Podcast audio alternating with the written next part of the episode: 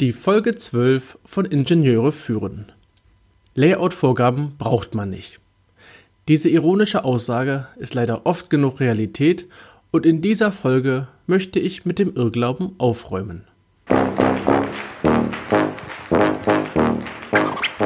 Guten Tag, hallo und ganz herzlich willkommen im Podcast Ingenieure führen, der Podcast für Führungskräfte in der Elektronikentwicklung.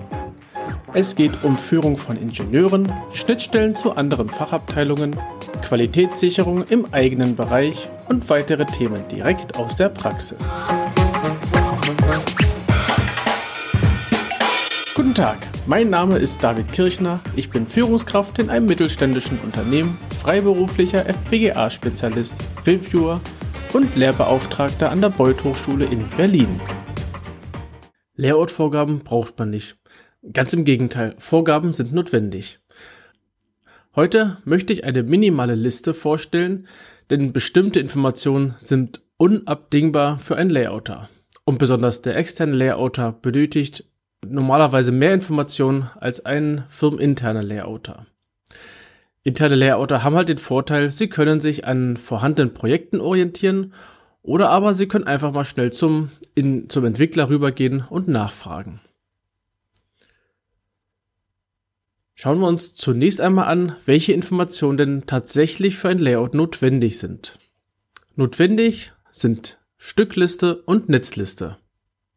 Die Stückliste, klar, enthält die Bauteile. Das heißt, wir haben hier unsere Referenzen R7 oder ähm, V16 oder X12. Und daneben steht dann, was für ein Teil das ist. Und normalerweise taucht in dieser Stückliste dann auch auf, was für eine Gehäuseform es ist. Das heißt, hier hat nun der Layouter bzw. das Layout-Programm die Verknüpfung zwischen dem Bauteil, also zwischen der Referenz und dem Gehäuse. Vom Gehäuse wiederum kann der Layouter bzw. das Layout-Programm anschließend die, ähm, den, den entsprechenden Footprint laden und auf der Leiterplatte platzieren. Die Netzliste wiederum beschreibt, welche Pins von welchem Bauteil mit welchen anderen Pins von anderen Bauteilen verbunden sind. Ist zum Beispiel der eine Pin von R7 mit Pin 13 von X12 verbunden oder ist äh, ja, von einem anderen Bauteil entsprechend die Pins verbunden. Das finden wir alles in der Netzliste. Das heißt, das wären theoretisch die minimalen Informationen, die ein Layouter bzw. auch das Layout-Programm benötigt. Hier sind wir jetzt in der Situation, dass tatsächlich unterschiedliche Programme miteinander arbeiten können. Ich kann meinen Schaltplan in, in OrCAD machen und mein Layout in Altium.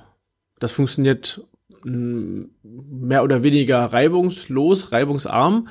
Ähm, ich bekomme so zum einen die Stücklisten im Normalfall als, als Excel-Datei oder ähnliches und die Netzlisten als Textdatei. Und diese beiden Informationen können im Layout-Programm wieder importiert werden. Eleganter ist natürlich, wenn man ein Programm hat, was ähm, die, die, die Quelldaten richtig versteht. Das heißt, ich kann meinen Schaltplan importieren in mein Layout-Programm und dann kann das Layout-Programm sich die Information herausholen, die es benötigt. Und da wir natürlich auch gepflegte Bibliotheken haben, finden wir dort wiederum auch die entsprechenden Bauformen für die ähm, Steckverbinder oder Bauformen für die Footprints ähm, und können diese direkt einsetzen. Jetzt sollte es gang und gäbe sein, dass wir Firmenstandards einführen. Firmenstandards für Layouts, die zum Beispiel die Informationen halten, gibt es keine Information, wird die Leiterplatte ähm, 1,55 Millimeter dick. Oder Informationen wie wir haben standardmäßig vier Lagen, vier Kupferlagen innerhalb der Leiterplatte. Also zwei außen und zwei innen. Auch der Lagenaufbau kann schon definiert sein. Wir haben in der Mitte einen Kern, und haben dann nach außen den Prepacks und dann Kupfer. Oder aber wir haben zwei Kerne, die miteinander verklebt sind. Auch das wäre möglich ähm, und kann in so einem Art Firmenstandard beschrieben werden. Die Kupferstärke ist ein weiterer Parameter. Wenn nichts gegeben ist, ähm, das machen tatsächlich die meisten Layouter, wenn nichts gegeben ist, nehmen wir 35 Mikrometer Kupferstärke, sowohl auf der Innenlage als auch auf der Außenlage. Neben dem Firmenstandard gibt es natürlich weitere einfach notwendige Informationen, die der Layouter benötigt.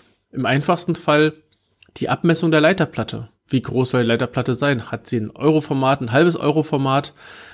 Ist die auf einmal 20 Zentimeter lang, aber nur 3 Zentimeter breit? Oder ja, diese Informationen braucht der Layouter, die kann nicht zwangsweise oder nicht, nicht immer der, der Hardwareentwickler liefern, sondern manchmal gibt es Randbedingungen, zum Beispiel ein Gehäuse, das vorgibt, wie eine Leiterplatte auszusehen hat.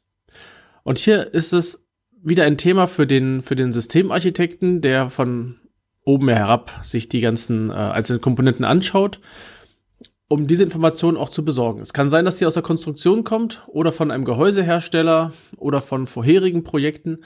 Ähm, diese Information ist einfach notwendig, sonst kann der Layouter naja, sonst macht er das auf irgendeine Leiterplatte, die später nicht passen wird. Eventuell ist auch die Form der Leiterplatte, also ist die zum Beispiel rund oder ist sie nicht planar, sondern es ist eine Flexleiterplatte, wo Teile äh, im 90-Grad-Winkel zueinander stehen. Auch solche Informationen muss der Layouter haben, bevor er anfängt. Man, ja, natürlich könnte man jetzt auch ein Layout nehmen, komplett fertiges und nochmal ähm, anfangen und hier alle ja, nochmal alle Leitungen abzureißen, die Bauteile nochmal zu verschieben und ähnliches. Das ist aber nicht sinnvoll. Der Layouter sollte die Informationen haben, bevor er anfängt zu arbeiten, auch ob es zum Beispiel tatsächlich eine Flex-Leiterplatte ist oder eine Semi-Flex oder eine, nee, was aber noch so schön ist, eine starre Leiterplatte. Diese Information braucht er vorher.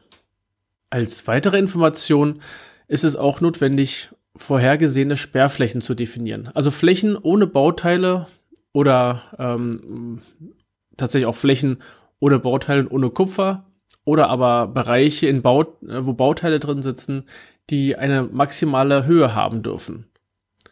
Diese Information ist auch notwendig, um diese Sperrflächen vorm Platzieren oder diese Bereiche vorm Platzieren zu definieren und im Layout einzuzeichnen.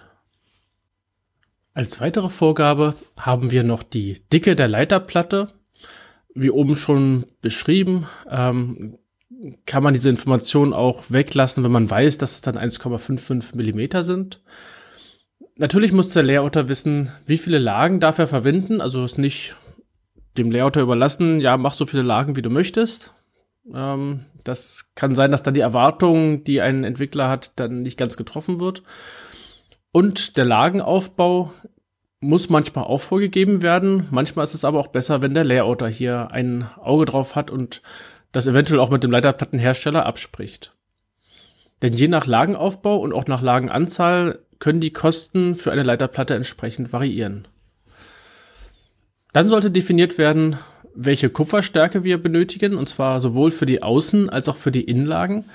Und hier kommt es auch ein Stückchen darauf an, ähm, was habe ich für Anforderungen? Welche Leistung möchte ich zum Beispiel überbringen oder also übertragen über die Leiterplatte? Oder welche, welche äh, Feinpitch-Bausteine habe ich mit was für einem Raster und was für einem, äh, was für eine Pad-Breite? Das alles spielt hier mit rein und ähm, gibt gewisse Grenzen an für die Kupferschichten. Wenn wir ein Gehäuse haben, ähm, und ich gehe davon aus, dass wir eins haben, dann gibt es bestimmt irgendwo Steckverbinder oder Leuchtdioden oder andere ähm, Bedienelemente, die fest definiert sind, zum Beispiel durch die Konstruktion fest definiert wurden.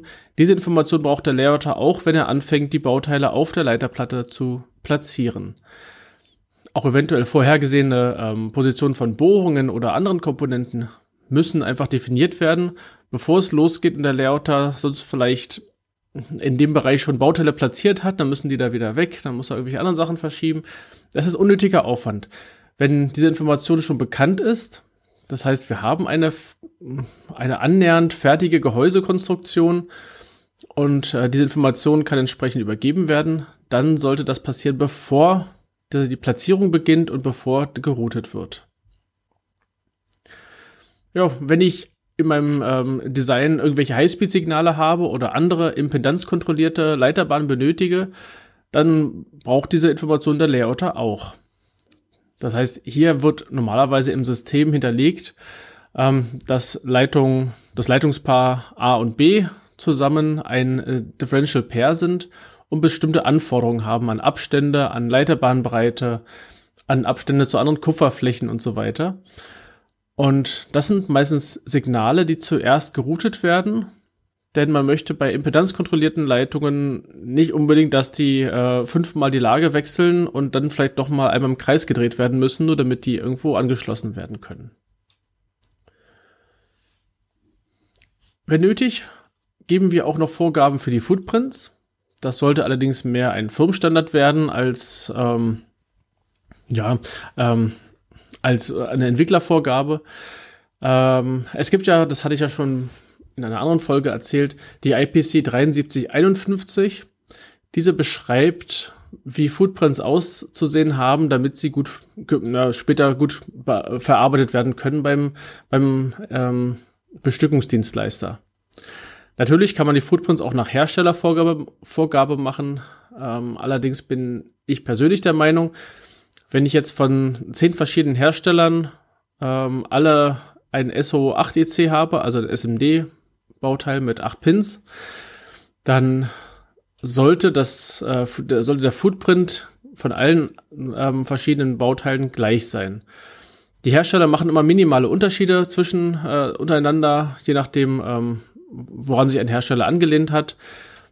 Gehe ich von vornherein auf die IPC 7351, habe ich einen Standard, der ähm, auch weiterentwickelt wird und kann somit auf diesen Standard aufbauen und habe dann im Layout gleich aussehende Footprints. Zu guter Letzt sollte der Layouter auch wissen, wird einseitig oder doppelseitig bestückt oder äh, ist Mischbestückung erlaubt oder nicht. Also Mischbestückung im Sinne von SMD und äh, THT-Teilen. Ohne diese Information kann der Layouter, äh, das, das kann nicht einfach selbst entschieden werden vom Layouter, denn es liegen ja auch irgendwelche Rahmenbedingungen vor. Das heißt, ich habe bestimmte Maße, ich muss die Bauteile unterbringen. Ich habe bestimmte Kosten zu, be zu beachten. Eventuell darf ich auf der Unterseite keine Bauteile haben. Ähm, das sind alles Sachen, das braucht der Layouter auch vorher, bevor er anfängt, die Bauteile auf der Leiterplatte zu platzieren. Und dann als Schnittstelle vom Layouter zur Fertigung ist noch die Information nötig, welches Ausgabeformat braucht zum Beispiel der Leiterplattenhersteller. Möchte der Gerber Daten haben äh, für, die, für die Lagen und Exelon Daten für die, für die Bohrungen? Oder möchte er ODB Daten haben, damit er die entsprechenden ähm, Leiterplatten herstellen kann? Falls für das Layout ein externer Layouter beauftragt wird, dann benötigt der zum Beispiel vorhandene Werknormen oder Layout-Standards, falls es nicht als Werknorm niedergeschrieben ist. Natürlich braucht er die ganzen Datenblätter für die Bauteile. Der interne Layouter hat meistens die Datenblätter oder Zugriff aufs Datenblattarchiv. Und was auch wichtig ist, Kontaktdaten zu einem Entwickler, bei dem der Layouter Rückfragen stellen kann.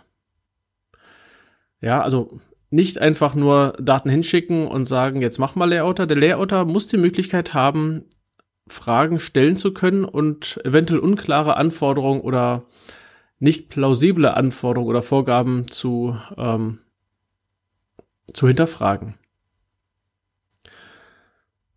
Wie gerade schon angedeutet, die Vorgaben müssen in sich plausibel sein. Das heißt, sie sollten sicherheitshalber von jemandem gegengelesen werden, bevor diese zum Layouter gehen. Beispielsweise ein Reviewer kann sowas tun. Und dazu ein kleines Beispiel. Ähm, wenn ich eine Leiterplatte habe, wo ich viel Leistungselektronik habe, aber auch äh, irgendwelche anderen SMD-Bauteile, und ich habe 105 Mikrometer Kupfer als Kupferstärke auf der Leiterplatte, dann verträgt sich das nicht damit, wenn ich 150 Mikrometer Strukturen habe, also Leiterbahnbreiten und Leiterbahnabstände. Das funktioniert nicht. Und so eine Vorgabe, mit so einer Vorgabe kann ein Layouter dann auch schlecht anfangen zu arbeiten. Vor einiger Zeit habe ich einen Artikel geschrieben, den ich äh, der Firma Alphaboard gewidmet habe, beziehungsweise für die Firma Alphaboard hier in Berlin geschrieben habe. Den Link dazu werde ich dir in die Show Notes packen. Ähm, da kannst du noch mal einige Informationen nachlesen, was halt wichtig ist, wenn du Daten irgendwie an einen externen Layouter übergeben möchtest. Die Firma Alphaboard ist genauso eine Firma mit mehreren externen Layoutern und diese äh, brauchen genau diese ganzen Vorgaben, die ich, von denen ich gesprochen habe. Und in diesem Artikel bin ich noch ein bisschen detaillierter darauf eingegangen, was denn ähm, so eine Verbindung mit einem externen Layouter ausmacht. Und das war's für heute. Alle Links und weitere Informationen findest du in den Shownotes unter ib-dck.de slash if012. Gerne kannst du mir einen Kommentar zu dieser Episode schicken. Ich freue mich über jedes Feedback. Die Adresse lautet feedback at ib-dck.de. Das war die heutige Folge des Podcasts Ingenieure führen. Ich danke dir ganz herzlich fürs Zuhören. Nutze das Wissen und die Tipps, um deinen Arbeitsalltag zu vereinfachen und zu verbessern. So sage ich Tschüss und auf Wiederhören bis zum nächsten Mal, dein David Kirchner.